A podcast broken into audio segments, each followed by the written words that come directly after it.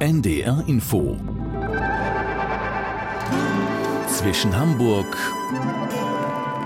und Haiti.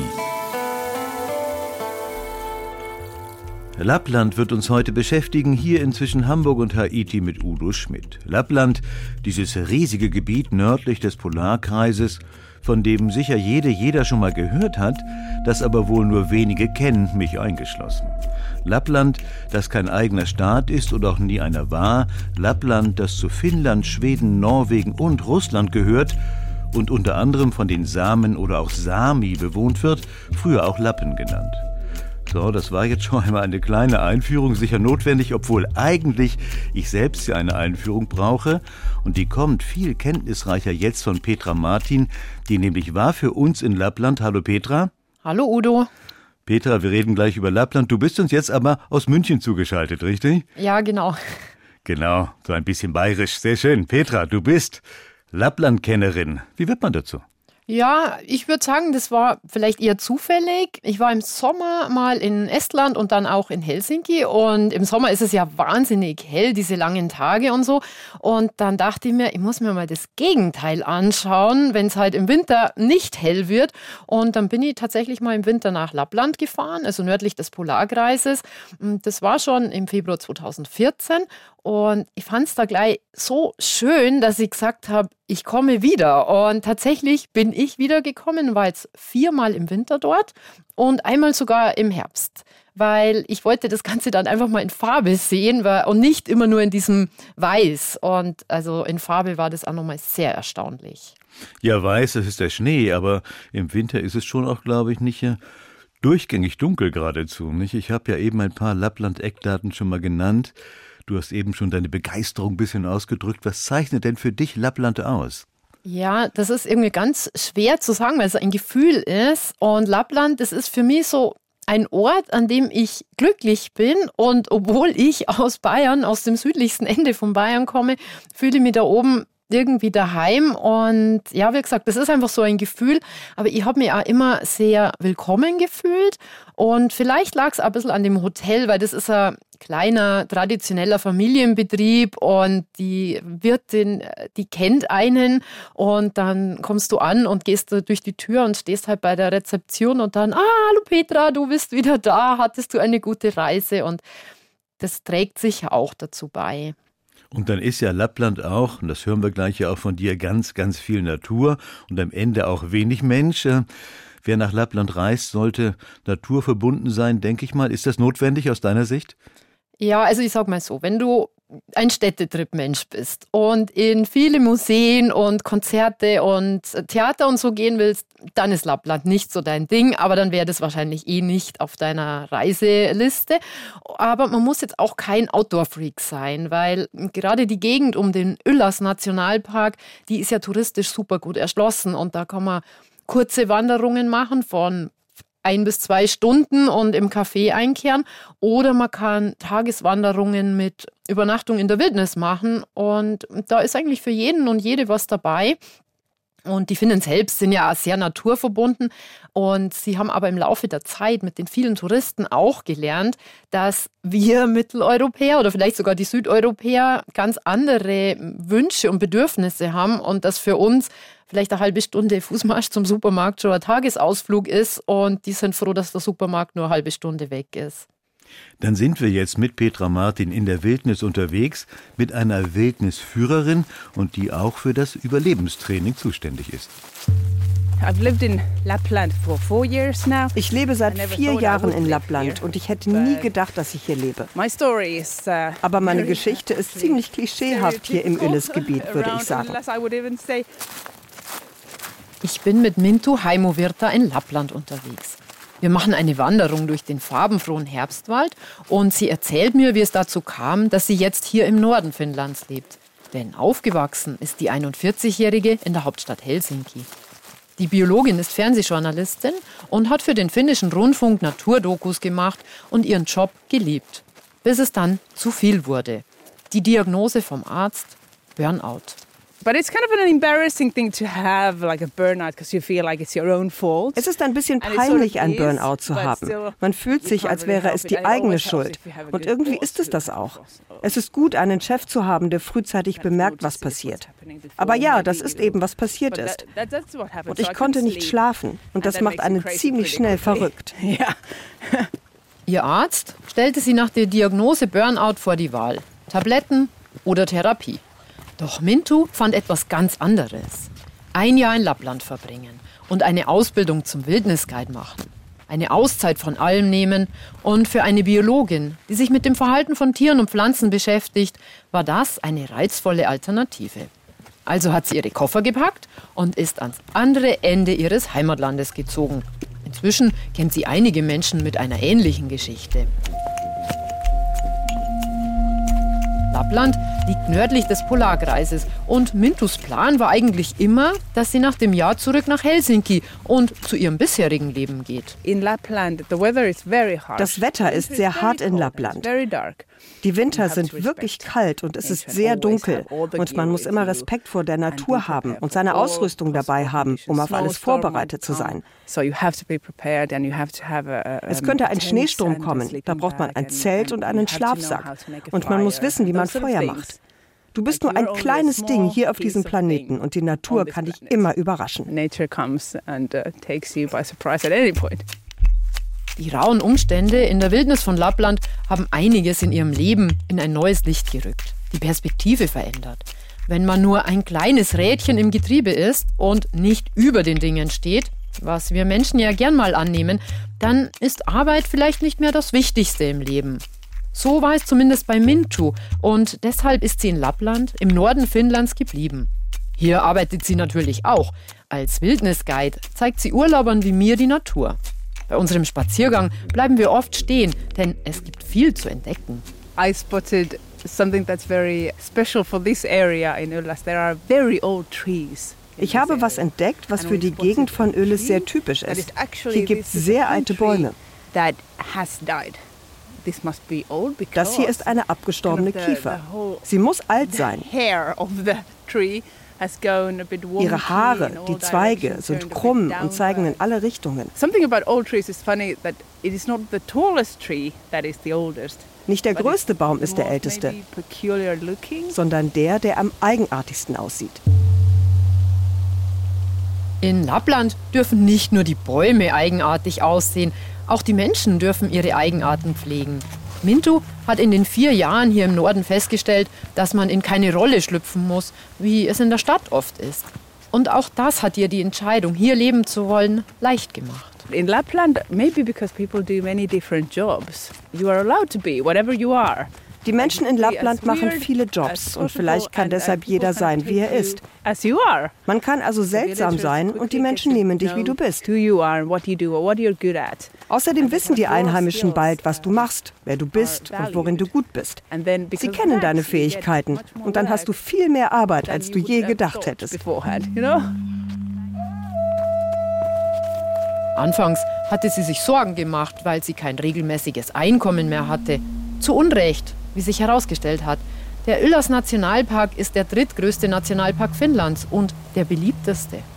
Schon in den 1930er Jahren war die Gegend ein beliebtes Ausflugsziel für Touristen und nach dem Zweiten Weltkrieg boomte der Winterurlaub in Lappland. Jetzt kommen die Urlauber auch öfter im Herbst. Es gibt also genügend zu tun für Wildnisguides. Dass Mintu mit der Arbeit als Wildnisguide die richtige Wahl getroffen hat, zeigt sich bei unserer Wanderung immer wieder. Denn die Biologin hat ein geschultes Auge und zeigt mir auch Kleinigkeiten, die ich überhaupt nicht wahrnehmen würde.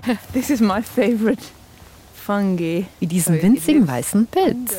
Spruce tree. Er lebt unter Nadelbäumen im Moos. You can find it like a small little er ist kleiner als einen Zentimeter. Less than a centimeter. Etwa so groß wie eine Beere. Yeah, more like a berry-sized little fungus.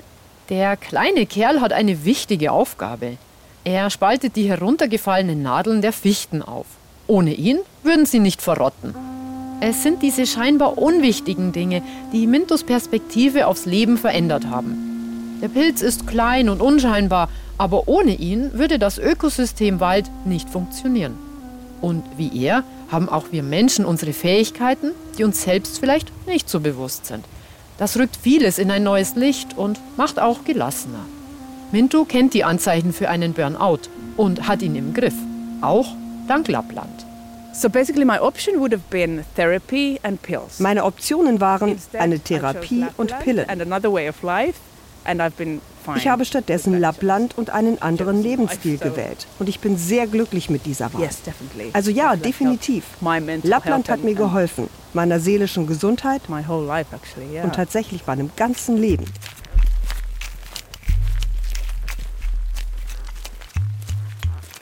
Lappland gegen Burnout, Petra, ist man dort nahezu sofort in einer anderen Stimmung, entschleunigt? Ja, also bei mir war das so und nicht jetzt am ersten oder zweiten Tag, aber das kam dann so nach und nach. Und wobei ich sagen muss, dass bei meiner ersten Lapplandreise, da war irgendwie jeder Tag vollgepackt, weil also meine Freundin und ich, wir haben das ganze Paket gebucht mit vielen Ausflügen. Also Rentierschlitten, Hundeschlitten, Eislochfischen und so weiter. Und dann war das schon ein bisschen so stressig, weil jeden Tag Abfahrt an und wann und irgendwo muss man sein. Und bei meinen weiteren Reisen habe ich einfach nur mir Langlaufski ausgeliehen und habe dann den Tag so auf mich zukommen lassen. Und das fand ich sehr entspannend. Und wir haben es vorher schon angesprochen mit dieser Polarnacht. Das ist dann im Januar, da ist nur von 10 bis 14 Uhr so dämmerig hell. Also es ist nicht wirklich dunkel und der Schnee reflektiert. Und also finde ich ganz eine tolle Lichtstimmung. Und das ist auch entschleunigend, weil du musst ja nicht super früh aufstehen, weil es eh dunkel ist. Und um 15 Uhr ist auch wieder dunkel und dann nutzt man halt diese hellen Stunden und den Rest relaxt man. Und ich war dann, wenn ich zurück war vom Langlaufen, in der Sauna und das war sehr entspannend. Und natürlich im Urlaub, wenn man nicht einkaufen kochen und putzen muss. Das ist ja auch entspannend, wenn man aus dem Alltag raus ist. Entspannt, relaxed, entschleunigt. Ähm, gilt das denn auch so ganz grundsätzlich für die Samen in Ihrem Alltag? Leben in Lappland alle von der Natur oder auch von oder mit dem Tourismus?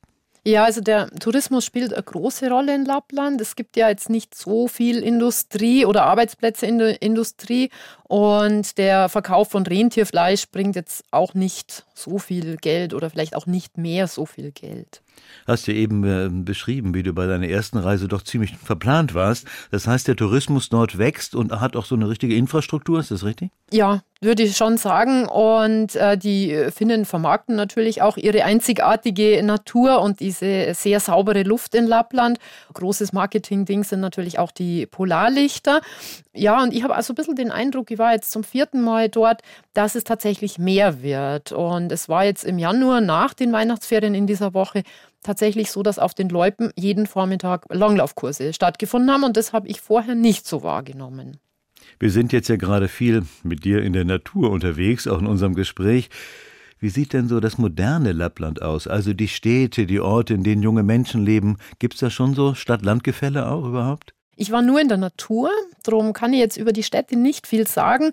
Ich weiß, dass in dem Ullers-Gebiet, da gibt es ein Open-Air-Kino. Also im Winter nicht, aber auch im Herbst, wenn es dann wirklich kalt wird, stattfindet und es findet großen Anklang.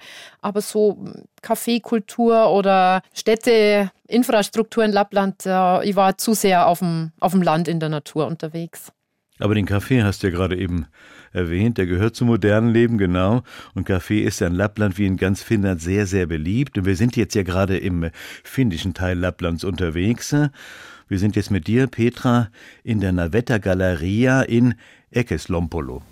I was born in this house 60 years ago. ich wurde hier geboren, vor 60 Jahren. Und die Gebäude stehen seitdem hier. Lea und ich stehen zwischen zwei dunkelroten Holzhäusern. Die Szenerie erinnert an die Geschichten von Michel aus Lönneberger, auch wenn die in Schweden spielen und ich Lea in Finnland treffe. Sie ist hier in Lappland aufgewachsen, mit ihren drei Geschwistern und den Eltern die in den 1950er Jahren eine Landwirtschaft hatten. Wir hatten fünf Kühe, ein Pferd, ein paar Hühner, ein Schwein und mein Vater hatte auch ein paar Rentiere, also sodass wir jedes Jahr Rentier essen konnten und unsere eigene Milch und Eier hatten. In Lappland, nördlich des Polarkreises, sind die Bedingungen hart. Die Winter sind lang und schneereich. Genügend Gras und Heu für die Tiere zu haben, war nicht immer leicht. Ein Pferd jedoch war für die Landwirtschaft und die Waldarbeit damals eine unentbehrliche Hilfe. Und die Kühe gaben Milch, aus der Lias Familie Käse und andere Produkte herstellen konnte.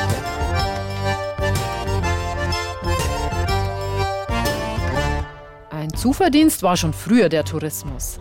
Die ersten Winterurlauber kamen bereits vor dem Zweiten Weltkrieg und ab den 1950er Jahren war das Üllersgebiet ein beliebtes Ziel für Langläufer.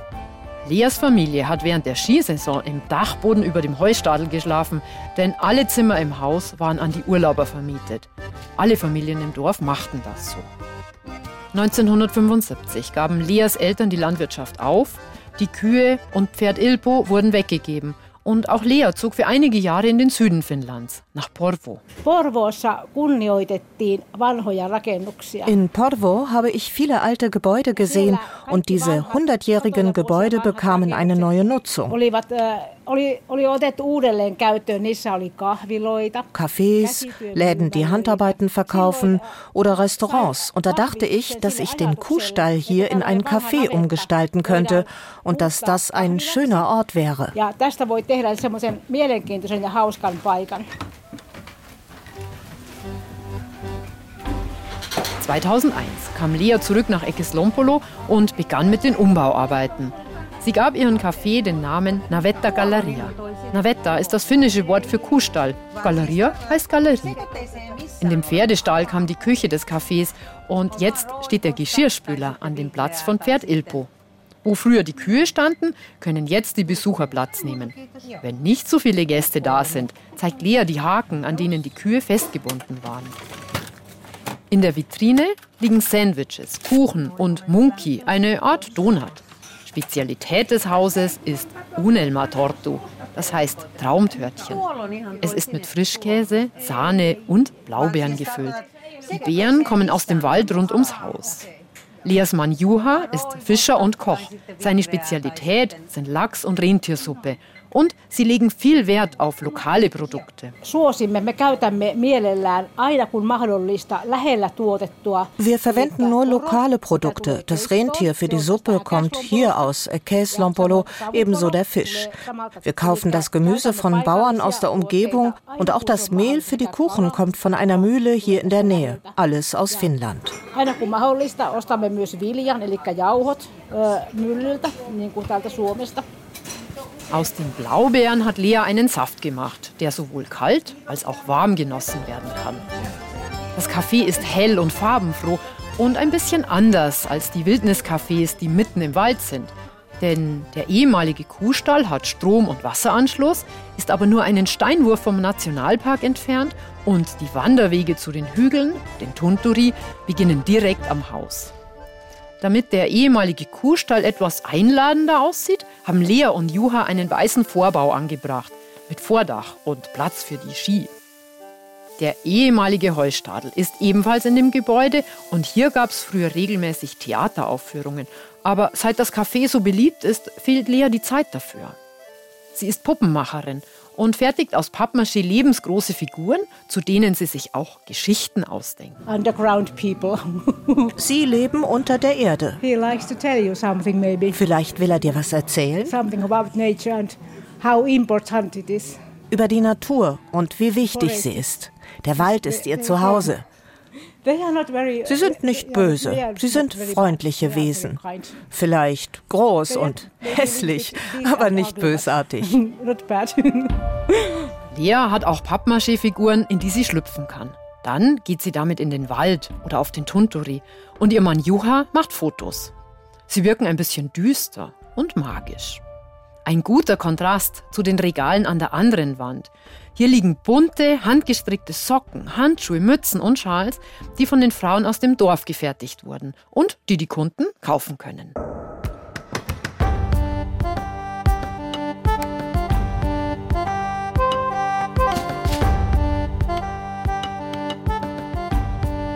Die magischen Puppen in Lappland, Petra, werden wir noch mal ein bisschen ja, rationaler, politischer. Lappland ist zwischen vier Staaten aufgeteilt, habe ich am Anfang schon mal gesagt, auch Russland gehört dazu.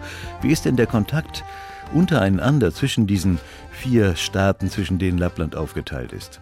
Ja, also aufgeteilt würde ich jetzt gar nicht so wirklich sagen. Ich würde sagen, die Sami leben halt nördlich des Polarkreises und dieses Gebiet erstreckt sich über diese vier Länder. Und soweit ich weiß, ist der Zusammenhalt unter den Sami sehr groß und es gibt auch immer ein riesiges Treffen, zu denen Sami aus allen vier Ländern kommen und sich austauschen. Und die Sami sprechen ja ihre eigene Sprache, wobei man sagen muss, dass es sehr viele verschiedene Sprachen sind.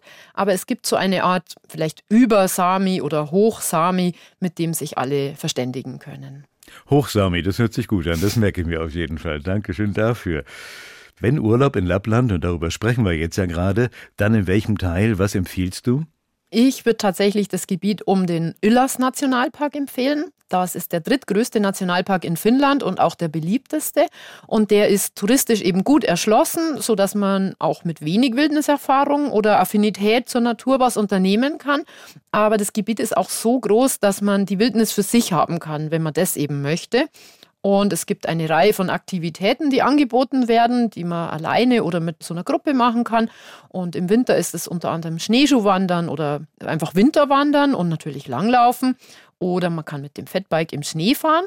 Und im Sommer oder Herbst geht das natürlich auch alles. Und dann sind ja die Beeren und die Pilze reif, die man sammeln kann. Und das ist natürlich auch ganz schön. Petra, müssen wir ganz kurz ihm erklären, was ist ein Fatbike? Ganz grob gesagt, ein Fahrrad mit dicken Reifen, ne, oder? Ja, mit extrem dicken Reifen. Also das wirkt, also es ist natürlich kein Traktor, aber es wirkt fast wie ein Traktor. Also es ist wahrscheinlich doppelt so dick wie beim Mountainbike. Also da hat man richtig Auflage. Urlaub in Lappland, im Schnee, in der Wildnis, mit Petra Martin jetzt und mit einem Fatbike mit richtig Auflage.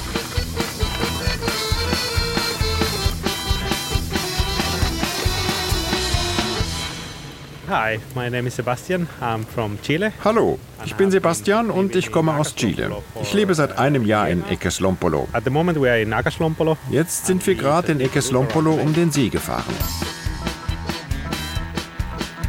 Bevor Sebastian in den Norden Finnlands gezogen ist, hat er in Helsinki gewohnt und war nur im Winter in Lappland zum Langlaufen. Deshalb kennt er das Gebiet des Pallas Ylläs Nationalparks. In the winter, this is one of my favorite skiing tracks. It's really beautiful forest. Im Winter ist das eine meiner liebsten Loipen. Eine schöne Runde, etwa fünf Kilometer vom Ort entfernt. Ein Stückchen weiter ist ein Café. Wenn ihr länger hier seid, werdet ihr feststellen, dass die Finnen ihre Kaffeepausen in den kleinen Cafés im Wald lieben. Und so kann man bei jeder Runde viele Kaffeepausen einlegen und sich aufwärmen. So you have the chance to get warm if you get too cold skiing. Seit er in Lappland lebt, arbeitet Sebastian auch als Guide für Radler, denn das Gebiet mit seinen Seen, Wäldern und Hügeln eignet sich dafür prima.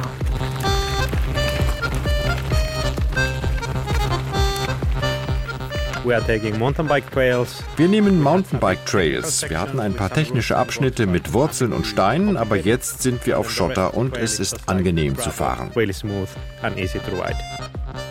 Ich bin noch nie mit einem Fatbike gefahren und deshalb waren die Trails schon eine Herausforderung für mich.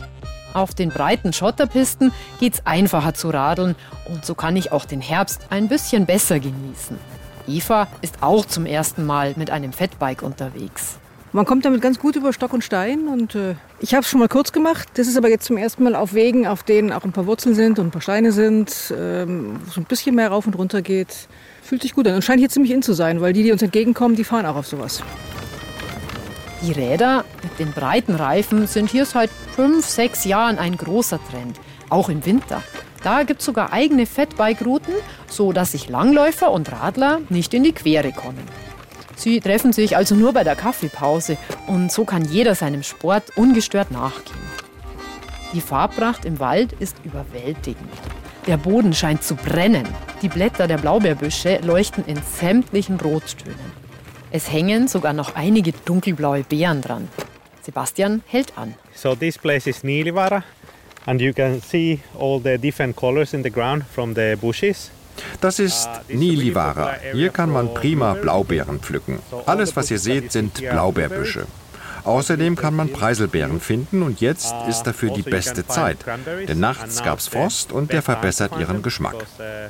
Außerdem kann man hier Pilze sammeln. Die Saison ist jetzt vorbei, aber dieses Jahr gab es echt viele und die Leute haben den ganzen Tag Pilze gesammelt. Now the season is over, but this year was really good. So we had a lot of people coming here to just collect mushrooms the whole day. Ein paar der roten und blauen Beeren wandern von der Hand in den Mund. Die Mischung aus herb und süß schmeckt wunderbar. Eine gute Stärkung vor der kurvigen Abfahrt. Hier ist nochmal volle Konzentration gefragt. Am Kisenki-See machen wir eine kurze Pause. Der See liegt unterhalb des gleichnamigen Fjells. Insgesamt gibt es hier sieben dieser für Lappland typischen glatzköpfigen Hügel.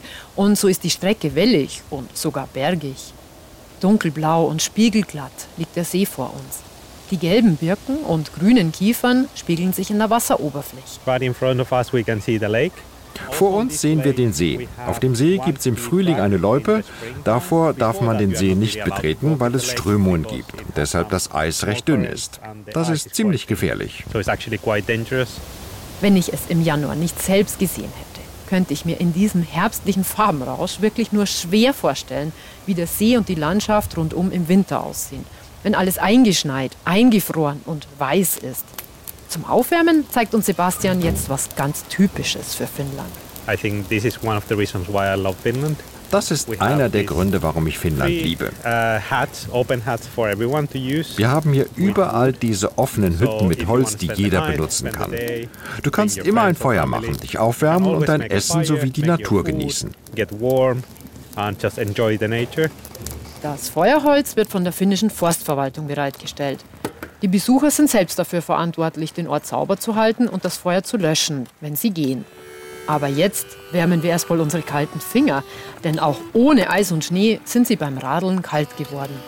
Aufgewärmt und gestärkt geht's dann vom Seeufer in den Wald und nach drei Stunden sind wir zurück am Ausgangspunkt. Eva ist ausgepowert und glücklich. Wir waren jetzt eben mit diesem Fettbike auf Waldfaden unterwegs, muss man sich ein bisschen konzentrieren und dadurch ist man auch viel, viel aufmerksamer für die Natur drumherum. Mir gefallen die Farben hier so. Der Boden rot, die Nadelbäume grün, dazwischen die gelben Birken. Wenn sich dann das noch im See spiegelt, ist es einfach ja, Herbst wie aus dem Bilderbuch.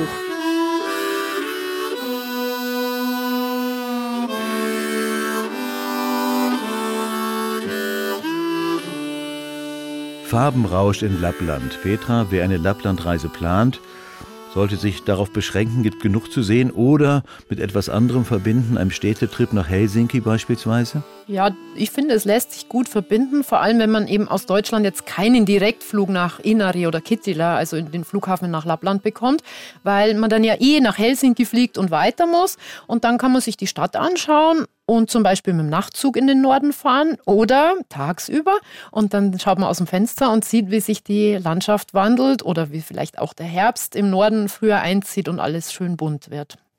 Mit Petra Martin waren wir in Lappland unterwegs. Ähm, Im finnischen Lappland, so sage ich das mal, äh, haben viel Wildnis und Natur kennengelernt und auch das Fatbike. Petra, ich danke dir für diese Eindrücke. Ja, sehr gerne. Und das war auch zwischen Hamburg und Haiti mit Udo Schmidt. Die Sendung wurde produziert von Wolfgang Sesko und Konrad Winkler.